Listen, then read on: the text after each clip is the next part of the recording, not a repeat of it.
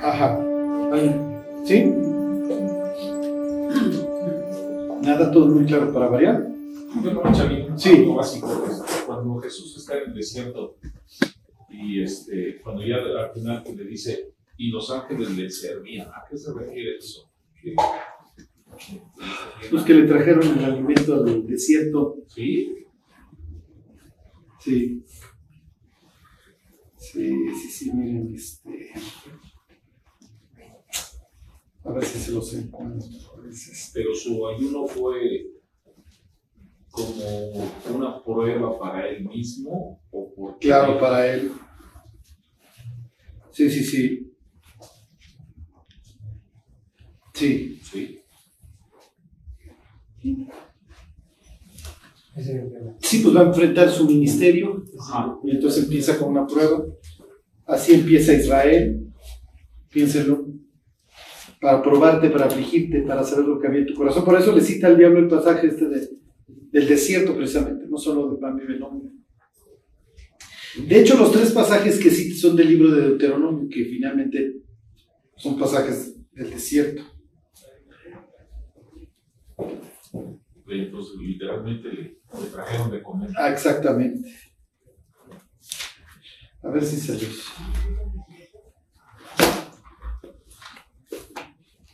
Miren, es el Salmo.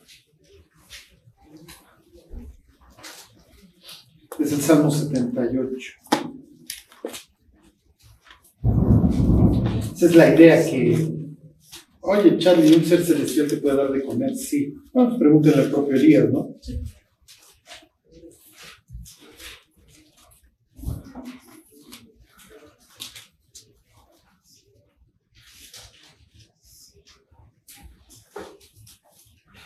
Ahí está, dice el 23. Dice, sin embargo, mandó a las nubes de arriba y abrió las puertas de los cielos. E hizo llover sobre ellos maná para que comiesen y les dio trigo de los cielos. Sea, su cosmovisión es que se abría tipo diluvio las ventanas. Ajá, y entonces dice 25, pan de nobles comió el hombre. Ajá. Les envió comida hasta saciarles.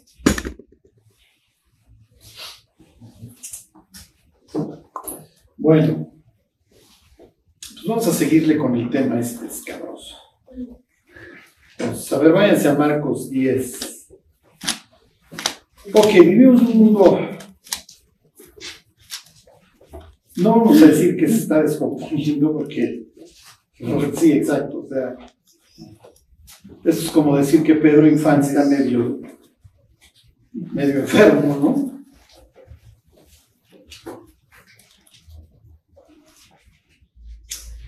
Bueno, Marcos 10.2. Se le acercaron los fariseos y aclara Marcos para, para picarlo. ¿Ok? Si era lícito al marido repudiar a su mujer. Como buena discusión entre judíos se, se, se preguntan. Y entonces les contesta con una pregunta. Más adelante vuelve a haber discusión y empieza Maestro, bueno, ¿qué debo hacer para dar la vida eterna? Y viene pregunta, ¿por qué me amas bueno? Este. Entonces, para variar, viene pues guante blanco. Fíjese, 10.3. Ahí viene la pregunta de, de regreso. Él respondiendo les dijo que os mando Moisés. Lo que pasa es que Moisés manda un chorro de cosas. Y Moisés escribió desde el Génesis hasta Deuteronomio. Ajá. Ellos inmediatamente se van a ir al pasaje de Deuteronomio. Es este el 24. Ahorita lo leemos. Y ellos felices. Moisés nos dio chance. ¿No? Moisés sí no es fresa como tú y él sí nos dio chance de, de, este, de darle... La idea es que si la chava se quiere volver a casar, se acuerden que puede. Pero imagínense que está, vamos a poner nombres este, ficticios, está Débora casada con David, David le da carta de repudio y Abraham se interesa por ella, le dice, sí, pero tú eres una mujer casada. No, aquí está mi, aquí está mi libertad. ¿Sí me explicó? Entonces también la carta le sirve a la chava. Si luego se pelea con el segundo, se pelea con Abraham, ya no puede regresar con David. Ajá, eso también lo prohíbe la ley. ¿Por qué? ¿Por qué creen? Porque se prestaba a estar. Se presta y además el hombre tiene que estar seguro de lo que está haciendo. No sé que un día me levanté de malas. Ahorita, ahorita vemos todos las, los, los, detalles de la ley. Ok. Entonces, a ver, vamos al pasaje. A ver, vamos a. Vamos a Deuteronomio 24.1. Ahorita les digo la, la, palabra que dice ahí, este, indecente. ¿Ok? Es natural que los judíos discutieran, oye, a ver, está esta situación, ¿qué, qué, qué se hace? ¿Está fulano obligado a mantenerse con ella? Este, sí o no, ¿qué, qué implica que sea indecente? A ver, este, adultera. Bueno, si adultera, olvídense, no es de que se vaya a divorciar. ¿Se acuerdan que el adulterio se, se castigaba con la, con la muerte? Ahorita les digo dónde se utiliza en algunas otras, otras ocasiones esta palabra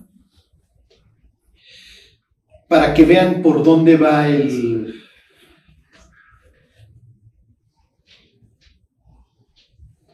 Ahorita les, les, doy algunos ejemplos, para que vean por dónde, cuál era el sentido de la disposición.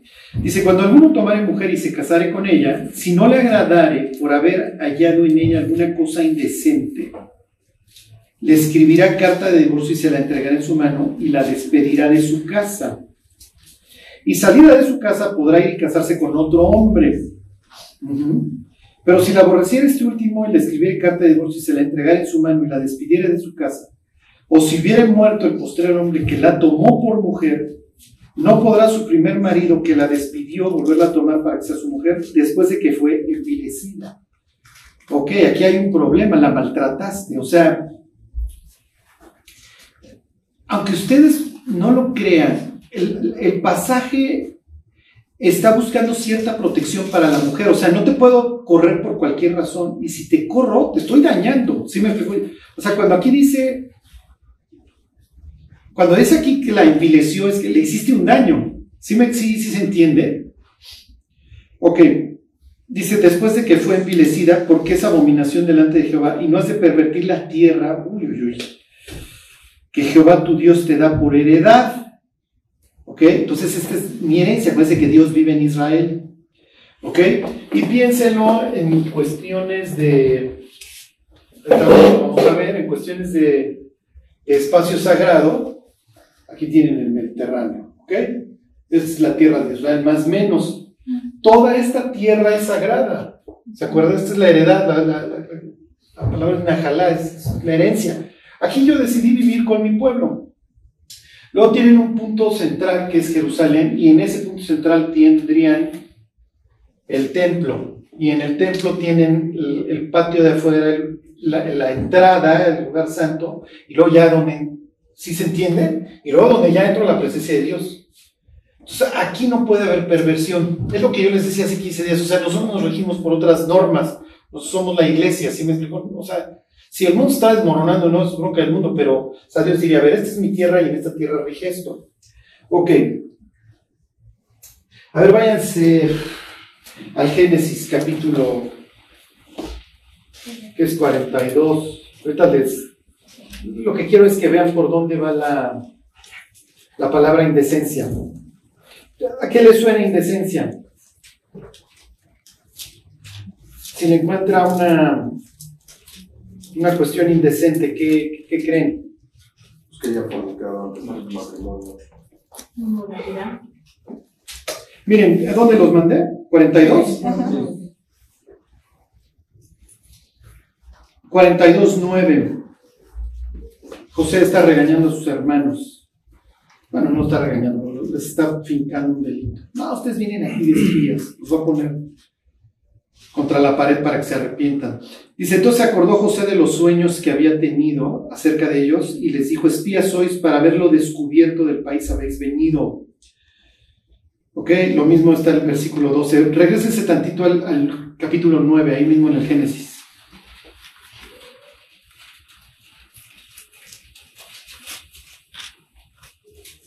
9.22. Y Can, padre de Canaán, vio, aquí tienen la misma palabra de que, que, traduce indecencia, Deuteronomio 24.1. Y Can, padre de Canaán, vio la herba, es la expresión en hebreo, la desnudez. ¿Ya vieron por dónde va la pichada? Les pongo ya un último ejemplo. Este, Levítico 18, las típicas. Váyanse Levítico 18. El 6, el 7, el 8, siempre es la misma palabra. Todas estas normas de orden sexual. A ver, no te metas con tu hijo, con tu hermana, con tu mamá. O sea, no te puedes desquiciar. Los egipcios practicaban esto para mantener la, la dinastía entre nosotros. Ajá. Levítico 18, 6. Ningún varón se llegue a parienta próxima alguna para descubrir su herba. Es la misma palabra que se utiliza en Deuteronomio para indecencia. Entonces, ¿sí se entiende por dónde va la pichada? O sea, la, la cuestión va en el sentido de que hubo una conducta sexual extraña. ¿Ok? Podía haber sospechas. ¿Se acuerdan? Si había sospechas pero no había pruebas, había todo un procedimiento, ¿ok? En donde se llevaba a la mujer al templo, a la presencia de Dios. Y el sacerdote hacía toda una proclamación en donde le decía, si tú has sido fiel, que Dios te traiga bendición, pero si has sido infiel, que Dios te traiga maldición. ¿Ok? Porque esto no, no puede estar pasando aquí. ¿Ok? Porque acuérdense que los celos son el furor del hombre. Y es natural que cada patriarca quiera sostener a su descendencia, no a la descendencia de alguien más. ¿Sí me explicó? Ok, bueno. Entonces, efectivamente, váyanse este, a Mateo, esto lo vimos la semana pasada, pero solo se los quiero recordar. Efectivamente hay este... Hay una cuestión eh, ¿cómo les diré ahí? Que la palabra te da, indecencia te está hablando de algo sexualmente que, que, el marido no lo está dejando en paz, ¿ok? Entonces esa es la razón, le escribes la carta de divorcio, encontraste algo indecente y le dices que se vaya, ¿ok? ¿Qué les dije de, Mateo? No les dije, ¿verdad? Es Mateo 19. Ok. Les voy a decir en el, en el contexto de la historia, qué es lo que ellos están discutiendo, qué es lo que realmente discutían. ¿Okay? Yo quise que supieran la palabra para que pudieran acotar la discusión, o sea, no, que esto no se desborda, no es cualquier cosa. Les quiero leer el 19.3. Fíjense cómo Mateo, el Evangelio para los judíos, plantea la pregunta. Entonces vinieron a él los fariseos tentándole y diciéndole, ¿es lícito al hombre repudiar a su mujer por cualquier causa? ¿Por qué les hice la aclaración de que para los judíos, digo, los evangelios, todos los evangelios son para todos, pero el evangelio de, los, de Mateo está dirigido principalmente a un auditorio judío, a diferencia de Marcos que está dirigido a un auditorio gentil, por eso vienen todas esas traducciones, ¿no? Este, Talita Kumi, que traducido es niña, a ti te digo, levántate, o sea, te tengo que hacer la traducción porque tú no, es, tú no eres del ajo, ¿sí me explico? Mateo, este evangelio dirigido a sus propios paisanos, pone la pregunta que realmente estos cuates debatían entre ellos. ¿Qué implica indecente? La palabra herba, ¿qué quiere decir? ¿Sí, sí se entiende? A ver, entonces ellos llegaban cuando decía, a ver, a ver, escriba o sacerdote, dame, dime si, me, si le puedo dar carta de repudio a, mi, a mi, mujer. ¿Por qué? ¿Qué pasa? Pues es que cocina muy mal. Eso es algo indecente, ¿no? Y entonces el escriba diría, no, mira, la palabra siempre está relacionada con esto de descubrir, de desnudez, entonces los alimentos no tienen nada que ver. No, pero es malísima onda, además no me hace de comer. Sí se entiende. Es gritona, me controla. Bueno, pues si no lo hiciera, te casaste con un hombre, si le pudiera decir el escriba. Fue un chiste, pero están muy dormidos. Bueno, tenemos auditorio femenino, entonces dirían, no, no, no lo encontramos chistoso, Charlie. Bueno, lo que quiero que vean es que lo que ellos discuten, lo que ellos discutían, más tentar en este momento a Jesús, es qué implica esa palabra indecente, ¿Qué, cuándo tengo derecho a divorciarme.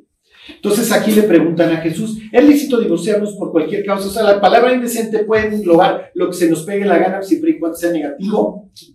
Jesús va a contestar de la misma manera en el Evangelio de Mateo. Ok, con una pregunta. En este caso es, no habéis leído, los va a referir nuevamente a la historia del Génesis. Ok, en el Evangelio de Marcos la discusión es todavía más, más interesante porque ¿qué os mandó Moisés? Bueno, pues Moisés sí nos dio chance. Ah, ok, está bien. ¿Por qué? Ok, regresense al Evangelio de Mateo. Digo, de Marcos. Marcos 10.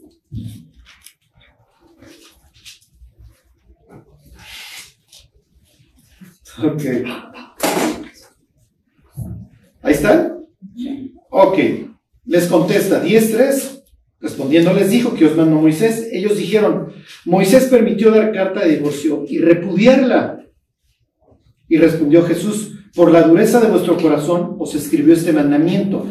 Aquí, sin llegar al pero, sin llegar al siguiente versículo, ¿qué pasa si Jesús se hubiera quedado ahí? Pues por la dureza de su corazón, ¿se los permitió Moisés? Está bien, pero nos dio chance al fin y al cabo. ¿Ok? Entonces, aquí es donde va a radicar lo más importante y esto es lo que le vamos a tener que enseñar a las personas. ¿Ok? El problema del ser humano no está si la chava cocina no. El problema está aquí. Por eso nos divorciamos. ¿Ok? El problema empieza aquí, en alguno de los dos o en ambos cónyuges. ¿Ok? Entonces Jesús se va a referir a ver, cuates, el síntoma, la palabra indecente, luego vemos de qué se trata. Ustedes se están enfocando en la calentura, en la diarrea. El problema es mucho más profundo. ¿Ok? Y si no arreglas lo de adentro, no vas a arreglarlo de fuera. Ok, dice, respondiendo Jesús les dijo, por la dureza de vuestro corazón os escribió este mandamiento. Pero al principio de la creación, varón y hembra los hizo Dios. Es lo que dice el Evangelio de Mateo. No habéis leído que en el principio los hizo varón y hembra. Versículo 7, por esto dejará el hombre a su padre y a su madre y se unirá a su mujer y los dos serán una sola carne, así que no son ya más dos, sino uno. Por tanto, lo que Dios juntó, no lo separa el hombre. Entonces, hasta cierto punto, cuando Jesús les dice, ¿qué les, qué les dijo Moisés? Moisés nos dio chance. Sí, pero ¿el autor del, del matrimonio quién fue? ¿Fue Moisés? No, el autor del matrimonio fue Dios. Entonces, ¿por qué? ustedes van a andarle recomendando a las personas que anden dando carta de repudio. ¿Sí se entiende? Ok, bueno, váyanse al capítulo 2 del Génesis, es el pasaje que Jesús va a citar. Ahora váyanse al Génesis 1.2, vamos a empezar por el principio. No hay forma de entender las palabras de Cristo en el contexto de hoy si no, si no entendemos lo, la referencia que Él hace al pasado y al mundo y a la cosmovisión que tienen estos tipos. Y ahorita les termino la ensalada, ¿ok? Ahorita regreso al mundo en el que hoy estamos viviendo y qué tiene que ver con el mundo del pasado. Ok, les voy a hablar, vamos a la cosmovisión bíblica, ¿cómo ven ellos el mundo? Ok, Génesis 1.1, en el principio creó Dios los cielos y la tierra, y luego, ¿qué dice? La tierra tenía dos palabras, se acuerdan, muy famosas. Tohu y Bohu. ¿Ok? Hay desorden, hay caos, hay vacío, hay... ¿Ok? Y entonces el Espíritu de Dios se movía sobre la faz del abismo. ¿Ok? La faz del mugreo este de aguas. Eso es muy importante, esto de las aguas. Y entonces, a ver, vamos reordenando el caos. ¿Qué es lo primero que Dios va a hacer? Y dijo Dios sea la luz. ¿Ok? No nos vamos a detener en cada uno porque no acabamos, pero piensen en el Evangelio de Juan. El tema principal, capítulo 1, por ejemplo, capítulo 8, cuando está hablando de la mujer adúltera, es cuál? Es la luz. Aquella luz verdadera que alumbra a todo hombre. Venía a este mundo. La luz en las tinieblas resplandece. No era la luz, refiriéndose a Juan el Bautista, pero vino para dar testimonio de la luz. Yo soy la luz del mundo, diría Jesús ahí en, el 8. El que me sigue no andará en tinieblas. Entonces esto lo contrapone contra las tinieblas. Ya puedes ver. sea, hay un mugrero y tienes luz. En el día 2, ¿qué va a hacer Dios? Y ahorita vamos a ver un salmo. ¿Qué va a hacer día 2? Separar. Separar, exacto, separar. Porque pues, en algún sitio, ¿ok? Este, aquí le ponemos el H2O, ¿ok? Y entonces tienes la expansión. Entonces aquí vas a tener agua y aquí vas a tener agua. ¿Ok? En su cosmovisión, Dios separa las aguas y la tierra, y no solamente lo vean así los hebreos, ahorita lo vemos, también los, los, los vecinos, la tierra sale del agua, flota por así decirlo. ¿Ok? Bueno, esto diría el Salmo 104, habitar entre las aguas. ¿Ok? Ahorita vemos un pasaje. Ok, ¿qué hace el día 3? El día 3, ¿qué hay? Exacto, ¿qué hay el día 3? Vida. ¿Qué hay día 4? ¿Qué día 4? Los animales. No, no, no, mi Henry.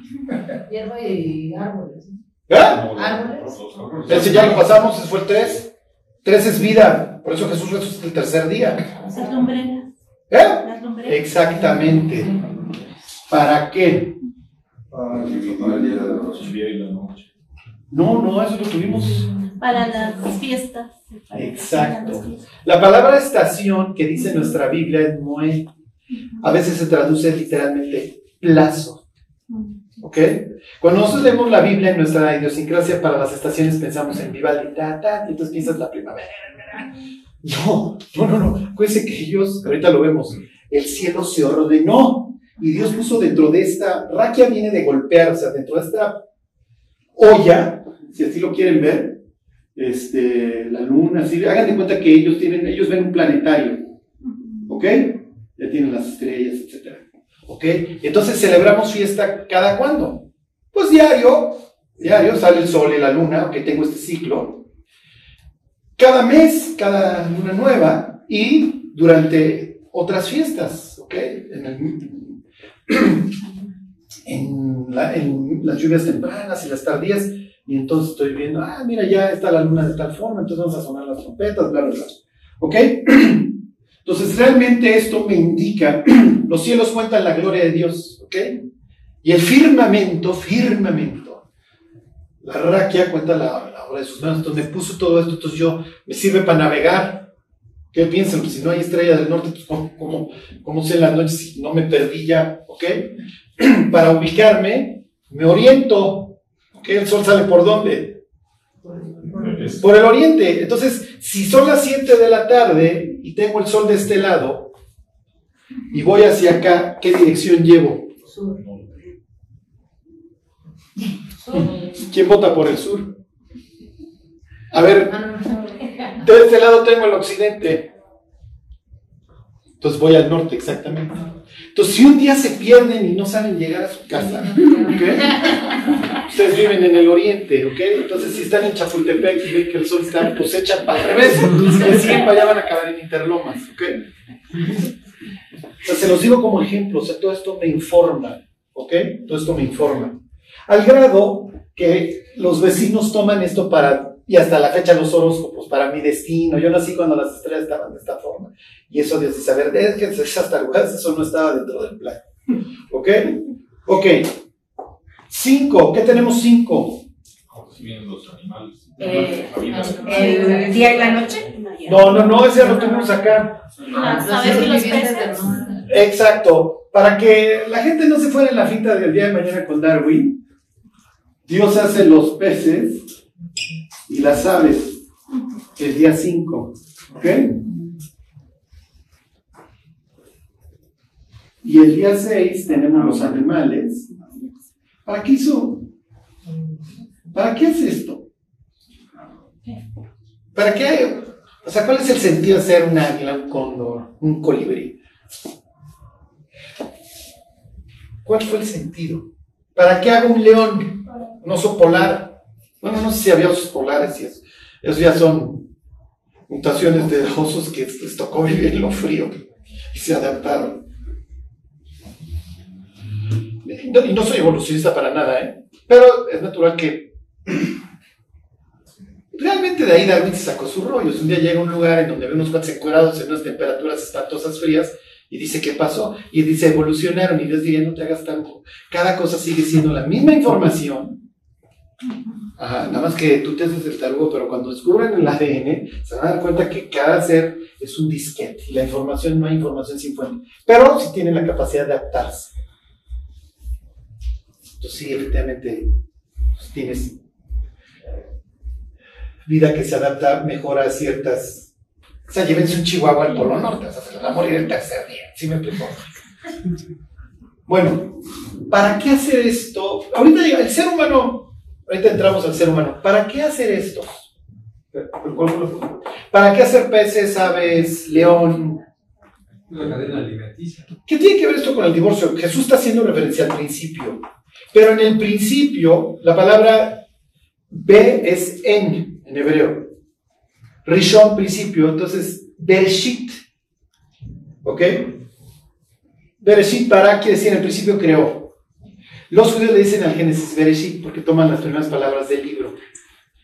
Por ejemplo, estas palabras dijo Moisés de este lado del, del Jordán. Entonces, Deuteronomio empieza con estas palabras en hebreo es. Entonces ellos le dicen al libro de Deuteronomio Dvarim. Nosotros seguimos la nomenclatura de la Septuaginta. ¿Ok? Por eso le decimos Génesis, Éxodo, bla, bla, bla. Eso era comentario al margen. Ok, regreso a esto. ¿Para qué hacer los peces? ¿Les gusta ir a los acuarios? ¿Les gusta también a un acuario? Zoológico, piensa un zoológico. ¿Qué está haciendo Dios al hacer esa creación? Diversidad. Exacto, ah, por ahí iría. Está adornando. ¿Qué está adornando? Los asirios le copian, les gusta mucho, le, le- copian a Dios, entonces hacían jardines. ¿Ok? Y había, no, no, no piensen en jardín en donde, ay, mira, aquí están los rábanos, las, las lechugas. No, no, o sea, como botánico, como los de los reyes franceses, les gustaba el jardín y muchos de ellos metían animales y iban de cacería en sus jardinzotes. ¿Ok? El ser humano está diseñado para el jardín, por eso nos gusta tanto, por eso puedes estar así viendo los peces en el acuario y, encuentras descanso, porque para eso fue diseñado el ser humano. El propósito, obviamente, fue adornar la creación, el desorden. Nosotros esto le llamamos, le llamamos creación. Ellos le llamarían ordenar y, y asignar funciones. ¿Sí se entiende? El sol tiene ciertas funciones, la luna tiene ciertas funciones, ¿ok? El ser humano tiene ciertas funciones. La función de estos, por ejemplo, hay un libro antiguo que se llama el libro de los destinos, este es el adorno de la creación. Y me sirve para ver cómo fue el creador. Es natural, tú ves una casa bien hecha y piensas que el arquitecto debe ser un tipo brillante, un edificio, ¿ok?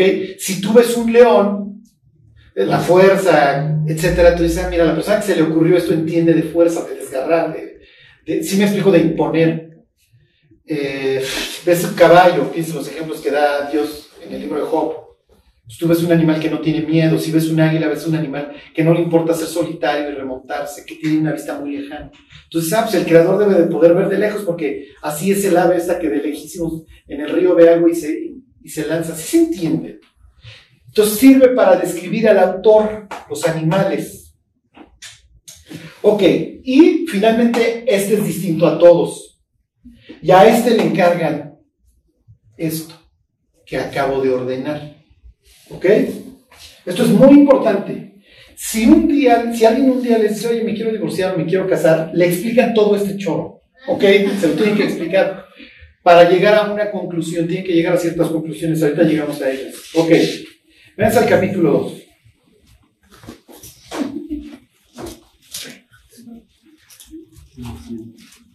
Ok, 2.1. Fueron acabados pues los cielos y la tierra y todo el ejército de ellos, y acabó Dios en el séptimo día la obra que hizo, y reposó el día séptimo de toda la obra que hizo.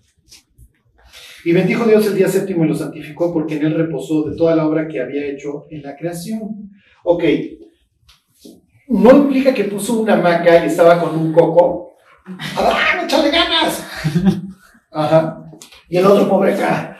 Porque eso es lo que creían los vecinos. Los vecinos creían, piensa Jaime Maussan, que los dioses nos crearon. este, para ser sus esclavos y que éramos ruidosos y que luego ya nos hicieron extinguir. Pero luego había dioses rebeldes que nos daban el pitazo. ¿Sí se entiende? Es lo que creían, por ejemplo, los vecinos, los asirios, que éramos esclavos. Nos pusieron a chambear, lo que dice.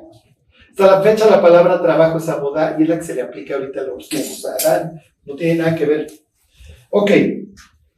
Entonces, cuando dice que descansó, es que ya no hay.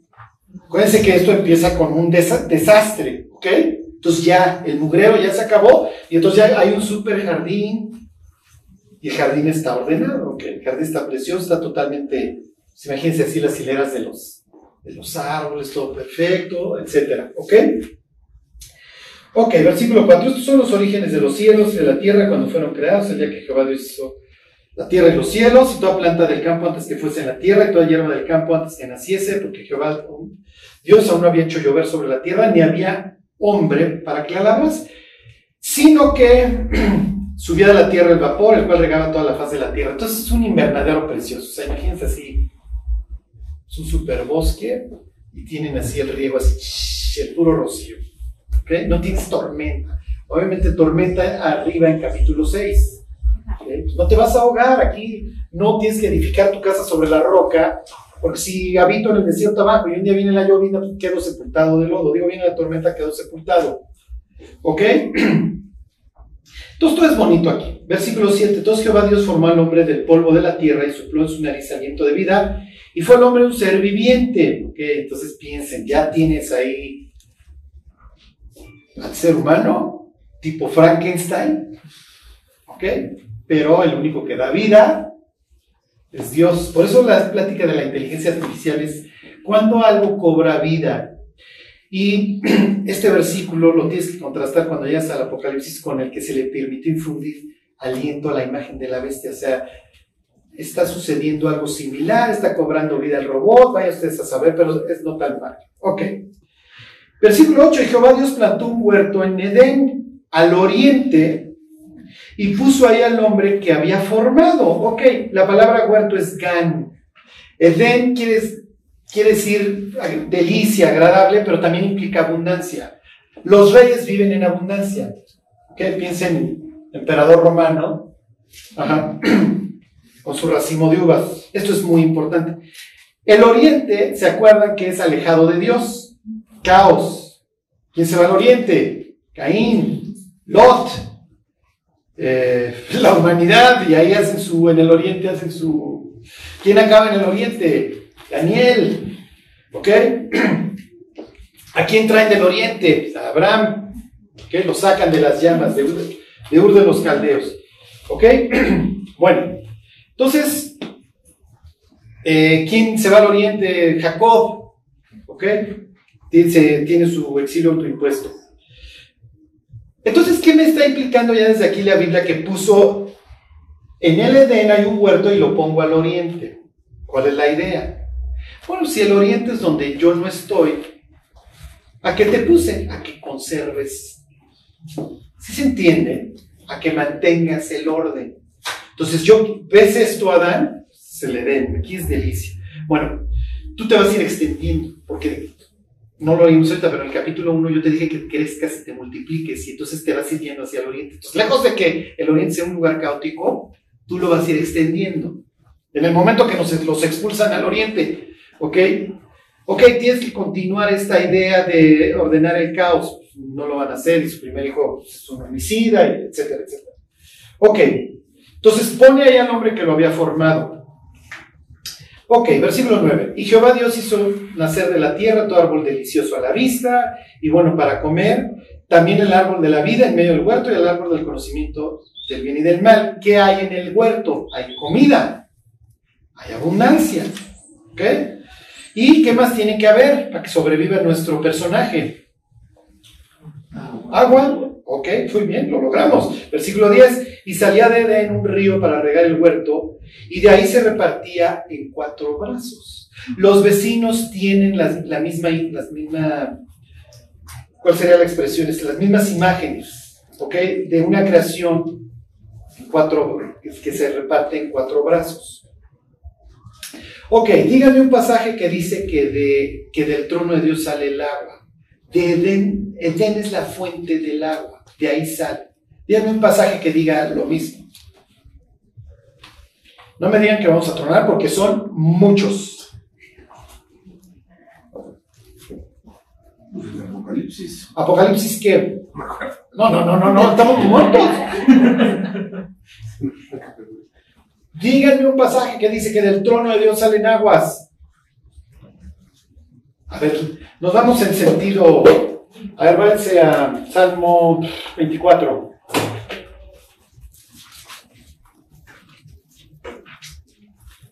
Espero que.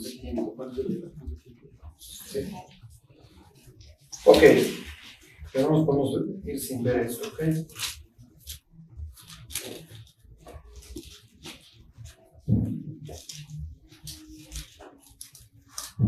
Ok. La Tierra está flotando sobre agua. 24.2, ahí está. Dice, ¿por qué la fundó sobre los mares y la firmó sobre los ríos?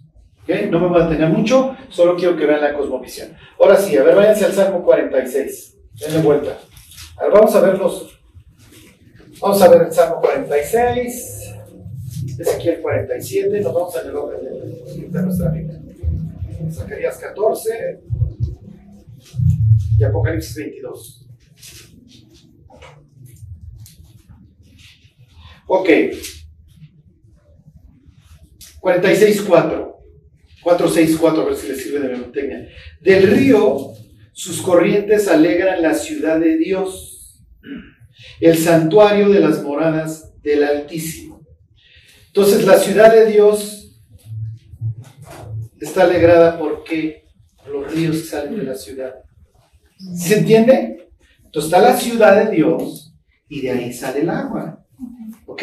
Lo que quiero que vean es la, es la forma en la que ellos ven el mundo. Dios vive en un cerro. ¿Ok? Por eso en, en, en el planeta Tierra vive en el monte de Sion. Pero nos vamos a ir aquí. ¿Ok? Vamos aquí a, donde, a la parte de arriba, donde Dios vive. ¿Ok? Dios viviría aquí, piénsenlo, una montaña. ¿Ok? En algún punto, no sé, abajo o en algún punto, está el jardín, vamos a ponerlo aquí, en la meseta. ¿Ok? El consejo se reúne ahí en el cerro. Vamos a ponerlo acá, ¿ok? Acá está el jardín. Y como acá está el trono de Dios, es natural que de aquí salen aguas. Cuando Dios tiene su trono, esa es la idea aquí, en algún punto, es natural, ya ordené el caos, ya están en las veces, todo esto está muy bonito, y entonces de mi presencia, del Edén, sale agua, sale un río y que luego se divide en cuatro brazos, ¿ok? Y los brazos tienen este, sus funciones, etcétera, que ahorita no nos detenemos en eso.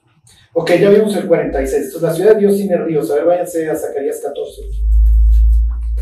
No, Ezequiel. Antes de Zacarías pasen por Ezequiel. Ezequiel es muy grandote. 47. Estos, Charlie, estos vienen en el examen. Sí, ¿por qué? ¿Por qué son importantes estos pasajes? Porque si no entendemos lo que perdimos y a qué nos dedicábamos y a qué nos dedicamos, el matrimonio no sirve de absolutamente nada. Y ahí le van a tener que decir a la gente, ¿sabes qué? No te cases. ¿Por qué no, Charlie? Ahorita les termino toda la historia. Ok, 47.1. Está describiendo un templo y le dice Dios, está contando Ezequiel y dice 47.1. Me hizo volver luego a la entrada de la casa y aquí aguas que salían de debajo del umbral de la casa, hacia el oriente, qué, qué raro. Y las aguas descendían de debajo hacia el lado derecho de la casa, al sur del altar.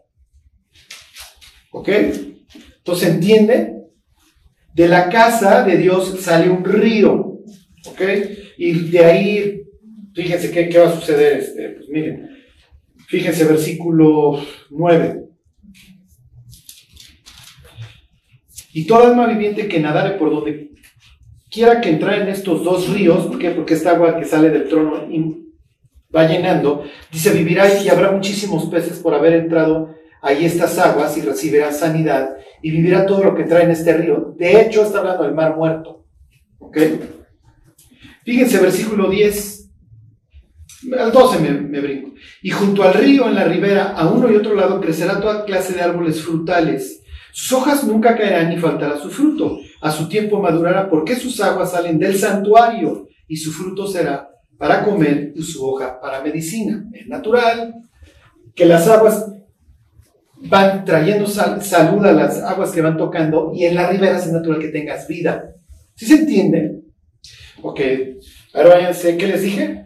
Zacarías 14. Ok, el mundo está hecho pedazos, Cristo pisa ahí este, en el monte de los olivos, se hace un mugrero y lo primero que hace Dios es, bueno, pues vamos a sanear toda esta porquería. Ustedes han venido leyendo en Apocalipsis sangre aquí, sangre allá, el mundo es una costa, etcétera. Bueno, pues hay que arreglar el mugrero. 14.8. Acontecerá también en aquel día que saldrán de Jerusalén aguas vivas, la mitad de ellas hacia el mar oriental y la otra mitad hacia el mar occidental en verano y en invierno. Y Jehová será rey sobre toda la tierra. En aquel día Jehová será uno y uno será su nombre. Entonces, lo único que quiero que vean es que del trono de Dios sale la fuente de la vida. ¿Sí se entiende? Entonces Dios crea al hombre, el hombre tiene necesidad de comer y beber, pues órale, de mi, de mi casa salen estas aguas para que bebas y para que te alimentes, porque todos esos árboles necesitan comer. ¿Sí se entiende? Ok, a ver, váyanse a Apocalipsis 22.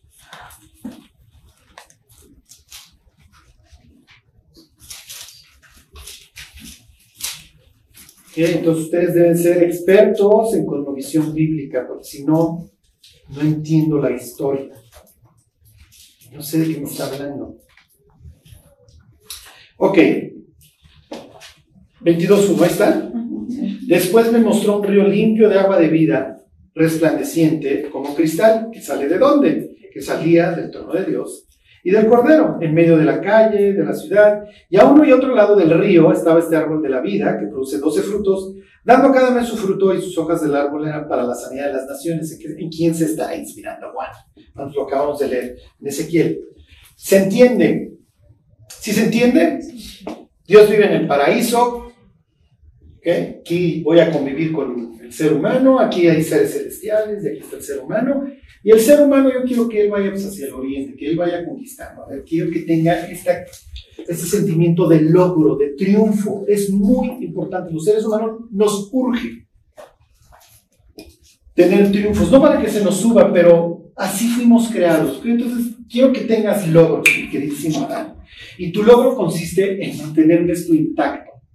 Mi cuate, el día que me desobedezcas, porque a donde te mandé en este jardín, te puse dos árboles, estoy dando una lección, te estoy haciendo libre. El día que tú me desobedezcas, dile adiós a esto y esto se vuelve, regresamos al desastre. ¿Se entiende? Ok, bueno, regresense a Génesis 2. Ok, entonces, este es el mundo en el que vive Adán. Un mundo bonito, pero ¿se puede echar a perder? Sí. ¿Quién es el encargado de que no se eche a perder? Dios, Adán.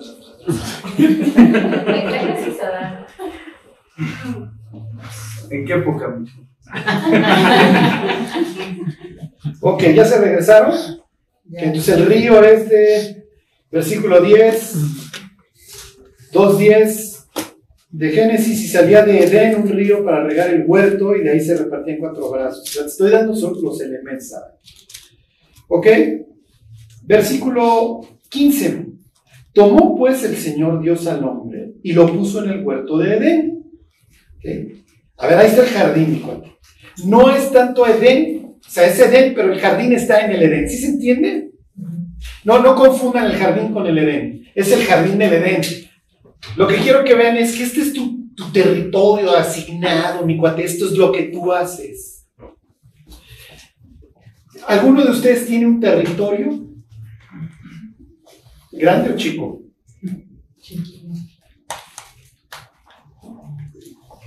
¿Qué piensan los judíos del territorio? Sí, bendición, pero ¿qué más? Es tu zona de. ¿Qué se, de- se desconectó o qué? No, todo bien. Ah, Eh, falta pelo. Ah, ok. Exactamente, es tu zona de influencia. A ver, váyanse a Salmo, eh, Salmo, váyanse a Isaías 54. Vamos a hacer una pausa.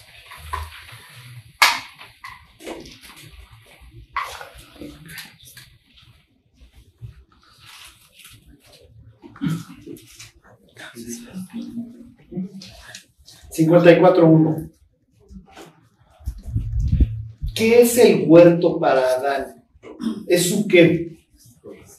Es su zona de influencia. ¿Ustedes la tienen? Mal trabajo. Damián, mal trabajado. De nabo, pero pero Damián dice, parece bandido. ¿Alguien tiene otra? Grabame. Yo la hipotequé.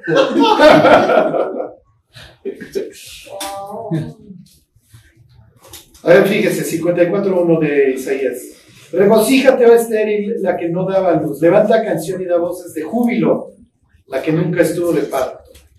Porque más son los hijos de la desamparada que de, la, de la casada, ha dicho Jehová. Ok, qué padre. Y luego viene la orden. Ensancha el sitio de tu tienda y las cortinas de tus habitaciones sean extendidas. No seas tacaña, no seas escasa, no seas coda, no seas pichicata. Alarga tus cuerdas y refuerza tus estacas, porque te extenderás a la mano derecha y a la mano izquierda. Y tu descendencia heredará naciones y habitará las ciudades asoladas. Este es pasaje de la reconstrucción, ¿se acuerdan? Es literatura exilio. Ay, es que Dios destruyó. Ay, es que vino Nabucodonosor y se echó la- el templo y se echó el muro. Y ahora que estamos regresando, todo esto está bien espantoso. Y el gobierno persano nos ayuda. Y los de la zona ya vino Oronías y Zambalán. Entonces, no me dejan chambear, no me dejan chambear. ¿Cuál es la respuesta de parte de Dios? No. Sí, no seas tacaño, cuate. Refuerza tus estacas, ponlas más o sea, duras porque la cortina la vas a jalar. Porque te vas a extender. Es otra forma, la misma forma de decir eh, fructificados y multiplicados. ¿Ok? Los israelitas fructifican y se multiplican en Egipto y entonces el faraón se pone todo nervioso. ¿Se entiende? Esa es la misión de Adán. Tú tienes que arreglar el oriente y tú, el huerto no es Edén, Adán, este es parte del Edén. Es como cuando el niño tiene su cuarto. ¿Ok? Ese es tu, a ver, por favor, mantén ordenada, es tu área de influencia. Y yo te respeto, y si eres un adolescente, pues no voy a entrar nomás así, porque sé que me vas a agarrar a balazos. Sé que tengo que. Porque yo respeto tu zona de influencia. ¿Ok? Y el adolescente ya tomó su cuarto atrinchado. No, Ya reforzó las estacas. ya reforzó las estacas, y las cerraduras y todo lo demás. ¿Ok? Entonces, Adán, tú eres un ser libre y eres responsable.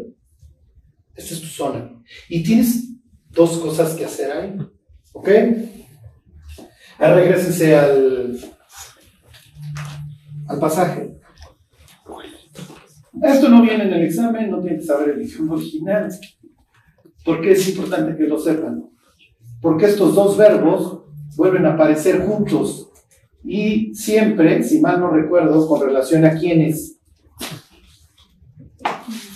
Para que lo labre y lo cuide. ¿Qué, palabras usa el Génesis 2? Lo puso en el huerto del Edén, ¿para qué? Y lo guardaste, exacto. Abodar, abod, trabajar, llamar, guardar. Esto se traduce en la Biblia a veces como servir. En este monte serviréis a Jehová, le dice Dios a Moisés. Entonces no es en contexto muchas veces de chamba. Cuando dice que, que, labra la tierra, hagan de cuenta que, a ver, labra el viñedo, está hablando, pero hay veces que hab- habla de que sirves en el tabernáculo, ¿ok? O sirves a Dios, en este monte serviréis a Dios. Es un trabajo relacionado con Dios. ¿Ok? Cuando habla de estos dos, está hablando de sacerdotes. Adán, en ese sentido, es un sacerdote. A ver, váyanse al libro de números, les pongo dos ejemplos. ¿Ok? En donde tienen estos dos verbos, este, deben- acordeón. Este, es Génesis 2, que es Número. 15, lo que pasa es que ahí es donde tengo mi nota. A ver, número 18, 7. No es el, no es el único ejemplo, ¿eh? hay muchos más. Ok, está hablando con Superarón, ¿ok? Con el no me acuerdo. Bueno, dice, ¿qué les dije? 18, 7. Mas tú y tus hijos contigo, ¿qué? Llamar, ¿ok? Mas tú y tus hijos contigo guardaréis vuestro sacerdocio en todo lo relacionado con el altar. Y del verbo adentro, y trabajaréis, abad, y ministraréis. ¿Ok? ¿Sí se entiende? Se la- le aplican estos dos verbos a Adán y luego se los aplican a los sacerdotes. A ver, ahí mismo es el números 3, 7. Números 3, 7. Se los leo este. Desde el 3.6. Dice, ay, dice, haz que se acerque la tribu de Leví y haz de estar delante del sacerdote Aarón para que le sirvan. Dice, y desempeñarán, Shamar, el encargo de él y el encargo de toda la congregación delante del tabernáculo. ¿Ok? ¿Para qué? Para abar, para servir, ¿ok? en el ministerio del tabernáculo, en el trabajo del tabernáculo. ¿Ok? Entonces ahí tienen a los sacerdotes, a los levitas, que hacen estas dos cosas. Entonces, si mal no recuerdo, estos dos verbos juntos solo se aplican a sacerdotes. Y en el 2.15 se lo están aplicando a Adán. Entonces le dicen, aquí está tu área de influencia para que la trabajes y la guardes. Que es terminología sacerdotal. No es para que, ay, mira Dios, las lechugas y las alcachofas que me están saliendo. Sí, sí es parte de, ¿ok? O sea, porque vas a tener esta satisfacción de, vas a tener este sentido de logro. Pero lo principal, Adán, es que tú haces esto. ¿Sí se entiende? ¿Por qué? Porque hay un orden. Les voy a poner un ejemplo para que ustedes vean la mentalidad de estos tipos y con esto les concluyo. Váyanse a jueces 5.20. Lo mismo, ahorita no lo leemos, la misma idea es Salmo 19 cuando dice que los cielos cuentan la gloria de Dios y el firmamento anuncia la obra de sus manos. Nosotros, miren, bien o mal, ilustrados, cierto o falso es irrelevante, creemos en un universo caótico, explotó y se sigue expandiendo y hay hoyos negros que te tragan. No tengo la capacidad de decirles, no, no he salido al espacio sideral, ¿ok? No es de la cosmovisión de ellos. Para ellos esto no es un desastre, esto lo ordenó Dios. Es lo que me está contando en el capítulo 1, asignó las funciones. 5.20, ahí están de jueces. Está cantando doña Débora y dice, desde los cielos pelearon las estrellas, nos ayudaron. ¿Qué? Los ángeles, los seres celestiales nos ayudaron. Desde sus órbitas pelearon contra Císar. Císar es un dios perrano que nos estaban oprimiendo. ¿Ok? Bueno, la palabra órbitas no suena mucha ilustración, ¿están de acuerdo? Suena planetas, etc. Para ellos es Megillah, es ruta, calle, acueducto. Para ellos las estrellas no están ahí, no están explotando, se les están tragando los hoyos negros. Para ellos las estrellas van en una ruta y mañana va a salir el sol por el oriente y la luna va a tener un curso que va todos los meses. No, cambiaron ese sentido. Ahí siguen. Y ahí veo las pléyades, todo esto que Dios, su grandeza, y a veces veo esto rosa, y si me voy al Polo Norte o a Islandia, voy a ver las, ¿cómo se llaman? Las boreales y todo eso. Porque Dios ordenó y entonces hizo todo esto elegante. Y entonces los reyes el día de mañana lo van a imitar, sobre todo los asirios, los persas. Sí, Nabucodonosor se casa con una chava que viene del norte, este, donde hay cerros, y entonces ella está muy aburrida, entonces aquí te hago tus jardines colgantes, ¿sí se entiende? O sea, toda esta maravilla del mundo antiguo. ¿Por qué? Porque como soy el regente de Dios, puesto por la divinidad, yo también tengo jardines. Y yo también vivo entre aguas, y entonces hago qué? Acueductos. Son famosos en Aquerí por ponerle acueductos a Nínive.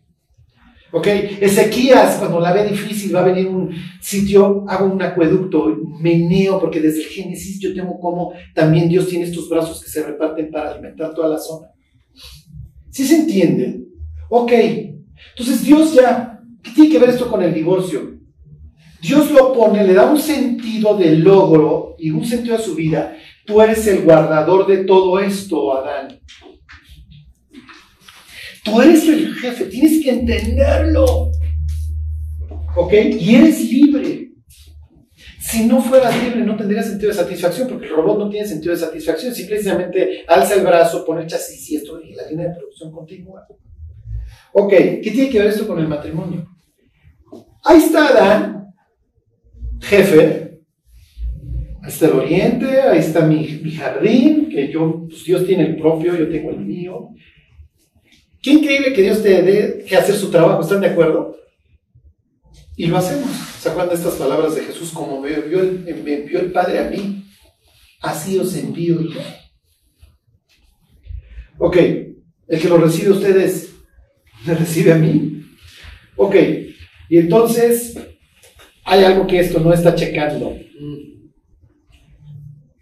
Es una labor titánica esto de mantener el orden. Además, pues sí, se puede voltear con Gabriel, con Miguel, con los seres celestiales, con algún querubín, tipo Juan que platica con querubines en el Apocalipsis, con un miembro del consejo, y decirle, mira lo que lo cree, mira cómo estoy manteniendo y preservando, etcétera, y fíjate cómo trabajo y guardo y ministro y sirvo. Y. Pero no es lo mismo. ¿Sí me explicó? Tú eres de esta manera y yo soy distinto. Y además yo veo que el tigre y el león y tiene, tiene su pareja, tiene su contraparte y yo no. Y entonces le trae a una mujer. Error. Bueno, entonces ahora sí se van a reír, ¿no? Ok, entonces viene la mujer que la tomó de su costado. Todo lo que ello implica, ¿ok? Este ya nos dijo Dios que lo formó de la tierra. Entonces, una creación distinta, si lo quieren ver más elevada en ese sentido, entonces ya saben, para que no fuera su. ¿Cómo se dice? Sí, sí, sí, su jefa y no fuera su sierva, entonces no la toma de la cabeza ni de los pies sino debajo del brazo, para que estuviera siempre debajo de su brazo y cerca de su corazón. Entonces los problemas empiezan cuando Adán haga esto o Eva haga esto. Ahí van a empezar los problemas. Porque esa es la idea, que Dios te puso aquí, chaval, cerca de mi corazón y debajo de mi brazo. El instante que yo haga esto, ya estamos en problemas. O en el instante que tú hagas esto, estamos en severos problemas.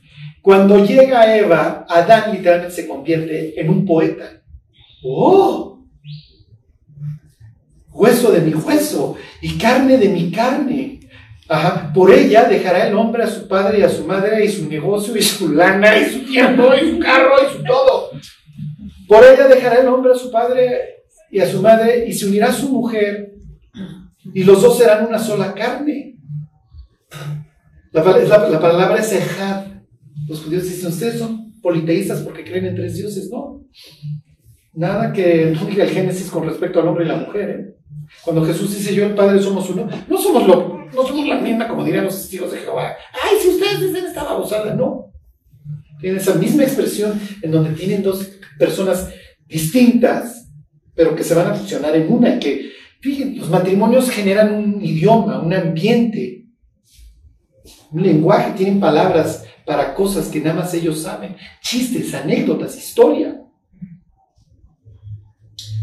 Entonces lo vuelve un poeta. Este cuate está fascinado con lo que está viendo. Es natural.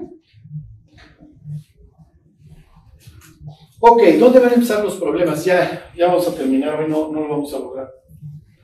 ¿Dónde van a empezar los problemas? Y me voy a brincar y, y a esto vamos, regresamos la próxima semana. Eva cae, Eva es seducida. Y Eva llega con lo prohibido. Más allá de, qué fruta fuera o lo que sea, eso olvídenlo. Y ella le dice al cuate, come. Y Adán, mira, una pregunta muy interesante sería, ¿la, ¿la viste distinta? O sea, ¿sucedió algo en el momento de su caída? Va a empezar. Pero llega Eva y le dice, come Adán. Y entonces él tiene que tomar una decisión. Él va a perder algo. Va a perder todo esto, todo el lugar que Dios le dio como líder, como, como sacerdote, como guardador, resguardador del, del orden y evitador del caos. Los que han estado viendo la serie de José, José se enfrenta a lo mismo, porque José es el dueño y nada más tiene un mandamiento, al igual que Adán. Tú haces lo que se te pega la gana, tú eres el dueño. La palabra dominus viene de domo. Yo soy, yo tengo dominio, porque yo soy el jefe debajo del domo. Todo lo que está en esta casa, debajo del domo, del techo, es mío y se lo encargo a José. ¿Le suena? Ok, todo lo que está debajo de este domo es tuyo, mi cuate. Solo yo voy a estar encima de ti. Es palabra que le dijera Potifar y que luego le va a decir Faraón.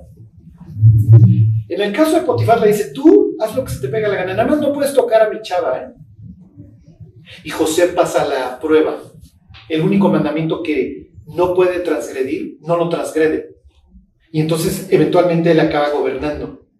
Adán está igual, no tiene, no mandamientos más que uno. ¡Uno! ¡Adán! Y Adán tiene a la chava más hermosa que ha sido creada. Tenía minutos, horas, quizá cuánto pasa, segundos, tal vez Adán está presenciando la escena, quién sabe. Pero el caso es que él tiene a la persona, a una mujer que era perfecto hacía unos segundos o minutos o horas, y la tiene enfrente. Y está pensando, ¿qué hago? Si le digo que no la pierdo, si, le, perdón, si le digo que sí, que, participo, la pierdo, este, si le digo que no la pierdo, si le digo que sí pierdo todo esto, pero la conservo a ella, ¿qué decisión tomo? ¿En dónde encontró su vida Adán? Miren, hay gentes muy, muy malas y están detrás de las cosas que vemos. Ahorita ya, ya no da tiempo, porque aquí les digo que nos vamos a echar varias semanas. Porque todo esto ya es una cuestión sociológica. ¿Alguien ya vio Barbie? Sí. Salte, por favor. ¿Quién ya vio Barbie? Un montón de mensajes. Todo, toda. La película tiene más mensajes que Matrix, para que me entiendas. ¿No, ¿No lo han visto los demás? Yo no lo he visto, pero dicen que. ¿Se les da flojera o qué? ¡Ay, no, no, no tiene nada que ver con las muñecas, ¿eh? La muñeca es el pretexto. O sea, pero hay gente, o sea, la misma gente incrédula dice, o sea, no les gusta. Está como muy. Yo no lo he visto. Sí. Bueno, hay una escena en donde Ryan Gosling, en paz descanse, o sea, pobre, o sea, no creo que su vida vaya a ser la misma después de esto le dice a Barbie, sin ti mi vida carece de sentido. Tal cual, se lo estoy parafraseando, pero palabras más es lo que le dice, palabras menos. Y entonces le dice ella, ¿por qué? Dice, ¿por qué es Barbie y Ken? Sin Barbie no Ken. Ajá, exactamente. Soy un accesorio. Hagan de cuenta que Ryan Gosling y doña, ¿cómo se llama? Margot Robbie están significando Génesis 3 en donde Adán le está diciendo a Eva, sin ti yo no soy nadie. Yo estoy encontrando mi sentido, no en esto, no en preservar el orden, sino en ti. Y al convertirme en esto, nos estoy destruyendo a ambos. Yo me muero contigo, Eva. No te hago ningún favor. En la película, obviamente, Margot Robbie siempre ve con repele al Ken. Y siempre dice que no lo quiero herir, me cae bien, pero lo ve como pobre y feliz. O sea, el cuate vive enamorado de mí y yo no lo quiero. Que es un reflejo de la sociedad moderna, en donde tienen a la chava guapísima, con los fans, y con ninguno le entrego mi corazón porque necesito la atención de todos, pero sí no los quiero lastimar, pero también quiero la atención de todos. O sea, sí muestra, es un reflejo perfecto de una sociedad total y perfectamente desquiciada. Pero si, si si fuéramos con los autores de la película, diríamos, mira mi cuate, la historia que estás contando simplemente es un refrito de Génesis 3. Adán tomó el mismo rol de pobre infeliz de este. Si este cuate le hubiera dicho, mira mi chava, yo soy esto y mi vida tiene un propósito, y si te late, ¿qué hubiera pasado con Eva? Hubiera pasado dos cosas. Número uno, hubiera admirado a Adán y lo hubiera amado. ¿Ok? Hubiera dicho, a ver, no, no voy a cerrar el, voy a cerrar el Instagram, este cuate vale la pena. Número, y número dos, Cristo hubiera tenido que redimir a Eva. Sí, en ese instante, pues a ver, este, tal en uno de esos árboles porque me van a colgar. Y tengo que dar mi vida por, por la mujer. Porque esta ya se nos quedó podrida, pero ya no hay una posibilidad de que se siga extendiendo este caos. ¿Sí entienden? Pero Adán no quiere perder a Eva. Y al quererla retener, la acaba perdiendo. Dos cosas. En el instante que los hombres pierden su liderazgo en el matrimonio, y no me refiero a que sean patanes, eso ya lo vamos a estar viendo, la mujer les pierde el respeto. Las mujeres que domestican a sus maridos los acaban odiando. Así de tristeza. Esta lo domestica, es la historia. A ver, cuando yo comí, ahora comes tú. Y, y, a ver aquí este delantal, como qué talla es este mandil. Número uno. Y número dos, cuando vayan, cuando hablen con solteros, díganle, mira mi cuate. Cuando Jesús habla del matrimonio, se refiere, no se refiere al pasaje de Deuteronomio. Honestamente, lo único que eso lo ve como una cláusula de escape para la dureza de lo podrido que salió del Edén. Para Dios, el matrimonio tiene un origen previo inclusive a la creación de Eva. Para Dios el matrimonio implica una cosa, tengo a un ser diseñado para mantener el orden, evitar el caos y le voy a traer a alguien con quien desarrolle esta función de trabajar y guardar, con quien desarrolle las funciones sacerdotales. Luego entonces, primero es el objetivo y luego es el matrimonio. ¿Sí se entiende? Hoy los matrimonios no carecen de propósito. Cuando se casan, ¿por qué te estás casando? Ah, es que me gusta. ¿Y hay algo más? No. Bueno, te va a dejar de gustar en tres meses o tres semanas. Tal vez desde la segunda noche de luna de miel te deje de gustar. O tal vez en 30 años, no sé. Pero si el matrimonio no tiene un objetivo más alto, no hay nada por qué vivir, no hay nada que nos mantenga, que le dé sentido a nuestra relación. Y como ahora ya no te necesito, hombre, ya no te necesito, ¿qué? porque gano más que tú, tengo mayores opciones de trabajo, soy más elocuente que tú, soy más fijada muchas veces en la changa, soy más detallista. Puedo estarme metiendo todos los ansiolíticos que quieras, pero ya no te necesito. En el mundo moderno la mujer, en la mayoría de los casos, sobre el Occidente, olvídalo, no necesita al hombre. Y muchas veces lo ve como una carga. Y por el otro lado, el crecimiento, la expansión de los niñotes exacerba esto, porque tienes una chava irresponsable, chambeadora, que piensa que no te necesito, y cuando me confirmas, porque vives a los 40 años en el sótano de tus papás jugando videojuegos, no te necesito, cuate. En serio. Eres irrelevante en mi vida. Y me vuelvo dura. Y hago Barbie. Y en Barbie te mando el mensaje de que tú, que tú, hombre, eres inútil. Y tu idiotez de patriarcado eres un baboso, ni siquiera lo supiste desarrollar. Y es el mundo en el que hoy vivimos. Oye, Charlie, entonces, ¿cuál es la respuesta? Te tienes que regresar al origen tal como lo hace Jesús en la plena discusión. A ver, ¿tienes algo por qué vivir? Sí. ¿Tu mujer tiene algo por qué vivir que comparten? Sí, cásense. Oye, yo quiero ser misionero en Sarajevo y mi mujer me quiere acompañar porque tiene cargo por las almas. Felicidades, cásense, peleense, reconcíliense, conténtense, tienen algo en común. Tienen a Cristo, son sacerdotes. Cuando las parejas no tienen esto, olvídense. Hay una atracción muy fuerte, claro. Pero nada más, y la atracción se acaba. Y cuando se acaba, si no hay un propósito, si no hay un objetivo, el ser humano es teleológico, acuérdense, el ser humano piensa con base en el futuro, qué quiero alcanzar. Todo el tiempo lo estamos haciendo. Así está diseñada la vida. En primavera, la luz entra de forma distinta a los ojos, por ejemplo, de los ángeles, por eso tienen toda la reproducción en la primavera. Los conejos, por eso la Pascua es en primavera y se con conejos. ¿Por qué son famosos los conejos? Luego dicen, esa pareja aparecen conejos. Bueno, ya saben por qué. Viene el verano con toda la energía, viene el otoño, se empieza a apagar y luego viene el invierno, los días son más cortos, hay frío. ¿Qué sucede en invierno? ¿Por qué la gente se suicida en enero? O sea, Dios diseñó la vida para que meditáramos, ¿sí me explico? Entonces tienen ciclos en donde tenemos más fuerzas y otros ciclos en donde nos, nos recluimos, pensamos qué pasó en el año, vemos las fotos, nos deprimimos, reiniciamos y luego, bueno, pero ya, ok, ya es primavera y seamos felices y vienen vacaciones, lo que sea. Ajá.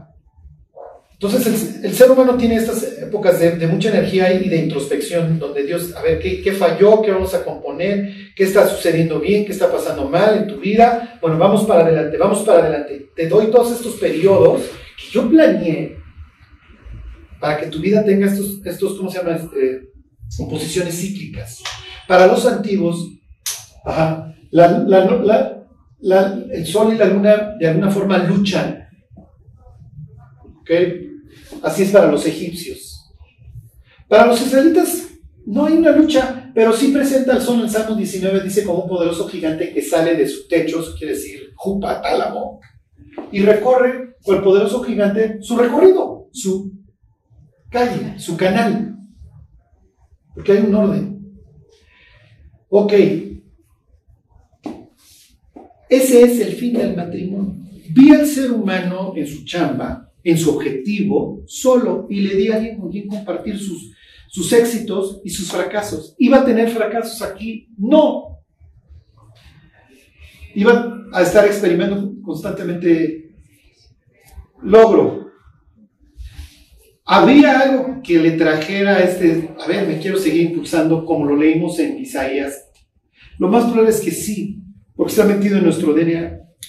Miren, piensen en el fútbol, ahora que regresó la temporada de fútbol americano. Ese tiro se emplea para que la gente no piense en propaganda. Pero es un ejemplo claro de la satisfacción. Saben que las personas que nacen ciegas, cuando logran algo, hacen esto. Nunca lo han visto. Ellos no ven, jamás han visto una persona hacer eso. Piensen en los niños. Se echa por la resbaladilla y ¿qué hace niño? Sí. El puño cerrado, todos, golfistas, tenistas, futbolistas, es una forma en la que el ser humano, de forma innata, lo trae y expresa su sentimiento de triunfo. Entonces, cuando los matrimonios no tienen esta idea de, oye, tenemos un rumbo y vamos a lograr algo, truenan, porque no hay nada que nos sostenga. Y mucho menos en un mundo en donde ya no te necesito. En la antigüedad, hace todavía 300 años, tenés esto para, para, para que procrees y mantengamos la familia. Y es muy probable que te me mueras en un parto. Y es muy probable que yo no llegue a los 40 años.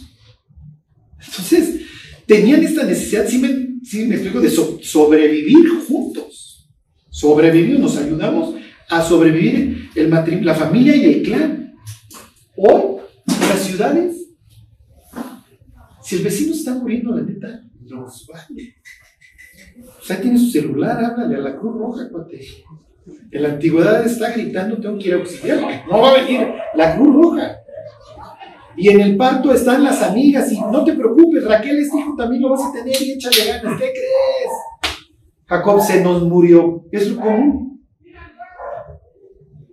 Entonces antes nos necesitábamos, ahora ya no. Y es horrible. Porque es la época en que el ser humano le manda el mensaje al de al lado de, eres inútil. Tiene una cantidad de jóvenes hoy saliendo de las universidades, no, no graduados, sino abandonando, porque llegan al primer año, las chavas se fijan en los más grandes años, ni siquiera los ven como papel tapiz. Entonces yo volteo a ver a Eva y no le puedo decir hueso de mi hueso, no me volteé a ver. La otra vez un chavo felicitó a una chava así guapetona. Y la chava le contesta, no pierdas tu tiempo. O sea, ¿se imaginan el ego del pobre infeliz? O sea, si era de este pelo ya. Digo, la siguiente vez se le acerca a una chava. Hola, ¿qué le va a decir la chava? No empieces, no arranques. No quiero escuchar lo que sigue. Y tal vez no soy cruel, no soy mala onda, mi cuate, como Barbie con Ken, pero no te quiero lastimar. No empieces. Ahórranos un momento de bochorno. Ahí están quedando nuestros caballeros, muertos.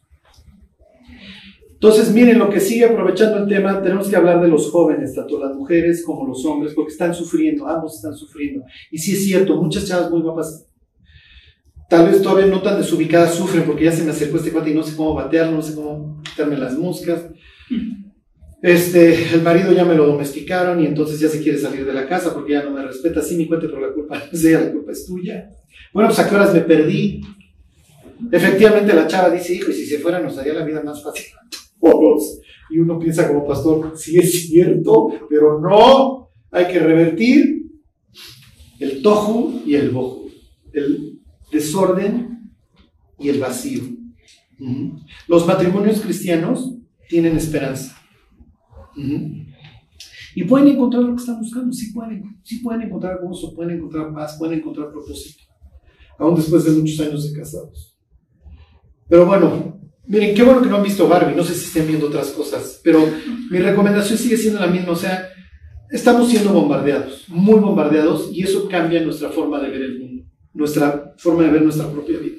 Entonces, lo más que se puedan ahorrar, lo más que se puedan ahorrar, miren, mejor, es mejor agarrar un libro, este, está muy feo el mundo y lo que nos proyecta es muy feo, pero al mismo tiempo es muy atractivo.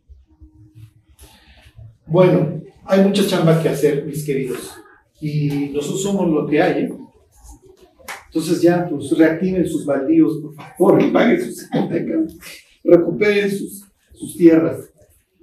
Bueno, Dios te damos gracias por tu palabra. Gracias Dios por, por ubicarnos, Dios por arreglarnos la brújula. Ayúdanos Dios a que podamos ser luz en un mundo que se está desmoronando. Bendícenos Dios, pero sobre todo ayúdanos a encontrar nuestra razón de ser en ti. Tú lo sabes, Dios es el único sitio en donde la vida del ser humano cobra sentido. No solamente su vida, Dios, también su, sus matrimonios, su paternidad, todo, Dios. Ayúdanos, Dios, a no quitar los ojos de Cristo, el autor y consumador de, de nuestra fe. Te lo agradecemos todo en, en su nombre. Amén. Amén.